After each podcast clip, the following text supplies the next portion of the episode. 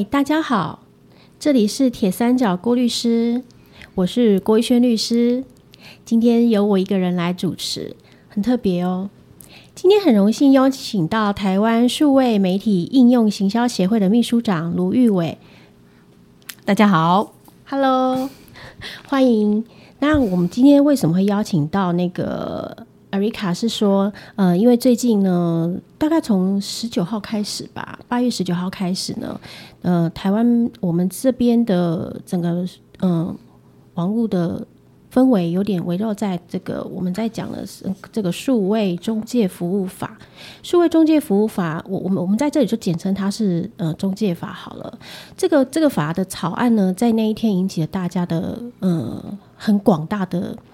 回想吧。那我今天为什么会邀请到这个艾瑞卡来讲，来跟大家聊？是因为那个艾瑞卡之前在数位时代编辑。呃，当这个编辑总监，那现在在 DMA，就是我们刚刚讲的这个数位媒体的应用行销协会担任秘书长。他之前也有参加这个中介法的这个草案的总说明会的这个，哎，那个算是一个一场呃，对业者跟对协会的这个公听会，公听会哈。所以他对这个法案了解非常清楚。那我也知道说，他对这个从这个这个中介法，他之前在。呃，前阶段的时候，他就一直有在关注这个焦点。那所以，我今天就邀请那个艾瑞克艾瑞卡来跟大家讲一讲看。那首先，我想要让大家先，我们先来初步了解一下这个中介法到底是立法的目的是什么？它是为了解决什么样的问题呢？对，我想听众现在在听这节目，大家也都是透过网络上的这个平台在做这样收听的一个一个行为哦。那其实我想从整个网络开始越来越普及之后，大家也可以发现各式各样的活动都在上面发生。不管是你要找讯息、看新闻、交朋友、做生意、买东西，就各式娱乐，通通都在网络上。那当然，随着这个呃越来越多人加入，服务越来越多元，那不可否认，它一定会带来很多的。问题，我想他其实，呃，过去我们常在看书的时候，都觉得它是另外一个次元的世界，好像他觉得跟我们原来的实体的生活是切割的，有点距离。对，但是现在你可以发现，说事实上，我们所有的生活的每一天，大概都跟这个数位环境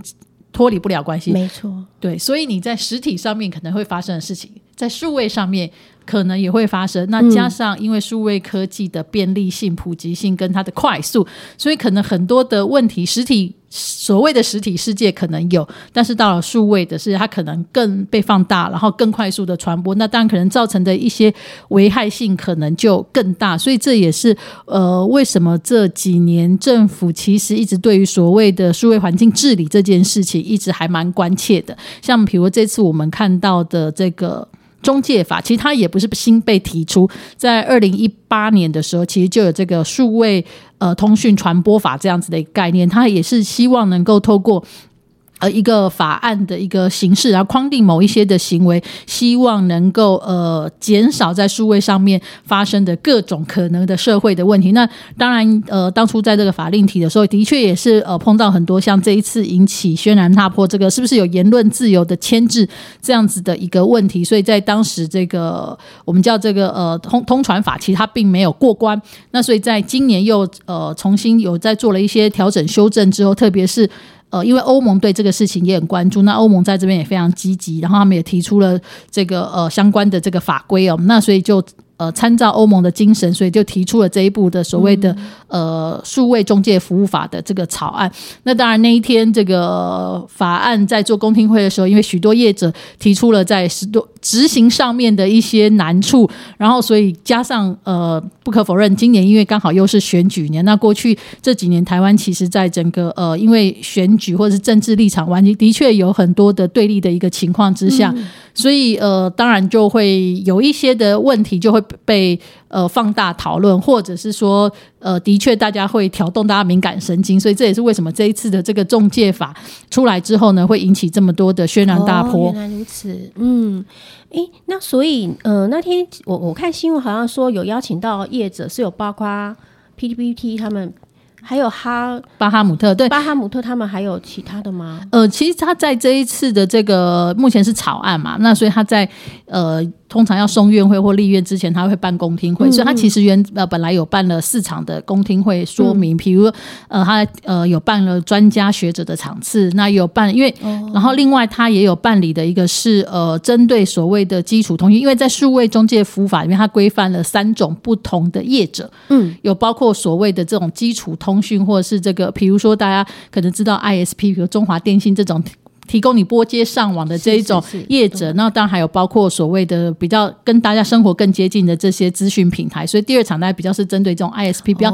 技术端的一些电信公司这些厂商做说明会。那第三场就邀请的就是呃包括这些数位内容相关的平台业者，然后还有相关工协会。那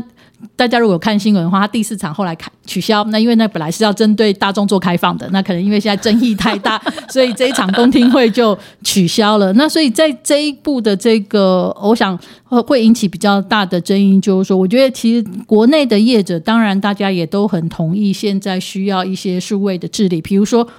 以这个各位听众来讲，最近最有感的就是各各式各样诈骗或的讯息，或者所谓的假新闻，这个的确是越来越多。那当然加上，其实一直以来大家也一直很关切，在网络上面，不管是这个儿少保护，或者是这种色情暴力的问题，其实对，所以我想在这一部法，它其实一开始我我们也肯定说，他希望去管理这些这个偏差的不当的言论行为，但的确在。这个法令的定定定定的时候，可能在实物上面呢，呃，比较没有这么通盘考量，或者是比较没有那么理解到产业实际运作的状况，所以就会。造成大家会一个很直接反应，说你是不是要做言论上面的控管？那当然，我们也看到很多的这个支持立法的，当然是说现在诈骗这么的多，尤其是这个很多的各种的假讯息，这个造成很多社会上面的不信任，那的确是需要被管理。所以我想，很大的一个争议就在于说，面对这么多的诈骗的啊，或者是这些，那到底要怎么样的一个方式可以减少人民损失？然后呢，可以这个。让不要这么的浮动，因为的确，我想，呃。可能听众自己也接到，像我甚至我自己的家人，其实他们可能看到很多讯息，他们就会说：“哎，这个产品好棒哦！”每天都会接好几种、好几个这种讯息，还有诈骗的啊。对，可能叫你加入什么股友会，然后你可能就对对，然后可能投资就是那其实更多的状况，其实是很可能在，特别是在一些社群平台上面，可能看到这个产品不错，结果你去买了，嗯，结果买了，当然有两种可能，一种是你买了钱也给了，结果你完全收不到货。哦，然后找不到人，对，这是可能就是那这是一个问题。另外有一种可能是，哎，你买了，他也寄了货给你，可是呢，不是。我们看到的，对你可能看到非常漂亮、质感非常好，结果可能寄给你的是你在你家那个十元商场可能就可以买得到的商品哦。所以这些的很多这样子的一个问题，那当然呃，很多的消费者也会觉得说，那我也去跟一些社群平台申诉，怎么他好像都没有处理。所以这一步法当然一开始很希望说，我们是不是有某些的原则，然后让这些平台也可以在这个事情。在这个事情发生之前，可能是不是多做一些自律控管的行为，然后帮助大家不要被诈骗？没错，对，他的利益是良善的啦。因为我从那个这个草案的第五条去看，其实他的那个限制目的，他我我觉得从那个目的来看，就可以知道说这个法案它的用意是在什么。我我随便举个例好了，比方说公共安全、公共健康，还有儿少的保护，还有刚刚在阿瑞卡讲的消费者、投资人的他的权益的保障，还有当然我们常常讲说在网络上散播。一些侵害他人名誉的这个文文字或图图像，这个都是侵害到隐私权跟名誉权的问题。好，还有你刚刚讲诈骗那个，其实就是其实那个诈骗就是跟我们刑事的犯罪侦查也是有关系。再来是，嗯，还有我们很常见的这种政治议题，包括种族啦、性别啦、宗教、国籍，甚至党派这些仇恨、歧视这些言论，这个都是我们这个草案、这个法、这个法律。中介法它所要规范的一个目的，就是从源头去先去阻止吧。我觉得，可是为什么会引起这么大的广泛的回应？场当然从第一场、第二场到第三场，为什么它会卡？目前先卡住，一定有它的原因。对，我想就像刚刚在讲的这些各式各样的一个诈骗，其实有的时候是在认定上的一个问题。比如说，最近也常看到，就是名人的图像被被拿去盗用，就说是他买的这样子的东西嘛。那那很多也就觉得说我好像投诉无门呐、比如我跟平台讲也都没有办法。像我刚刚讲，我们亲戚他也看说，哎、你看这个就是那个某某名人，他推荐应该没有问题吧？我就说是诈骗，他还会很我很怀疑，我还说我就是做这一行的，请相信我。对，所以我想这的确是呃不容易辨别的这样的一个状况，所以呢，呃这一部法当然就会希望说平台业者在很多内容在上架，就我们说你在被你被。读者或消费者看到之前，他可能会做一些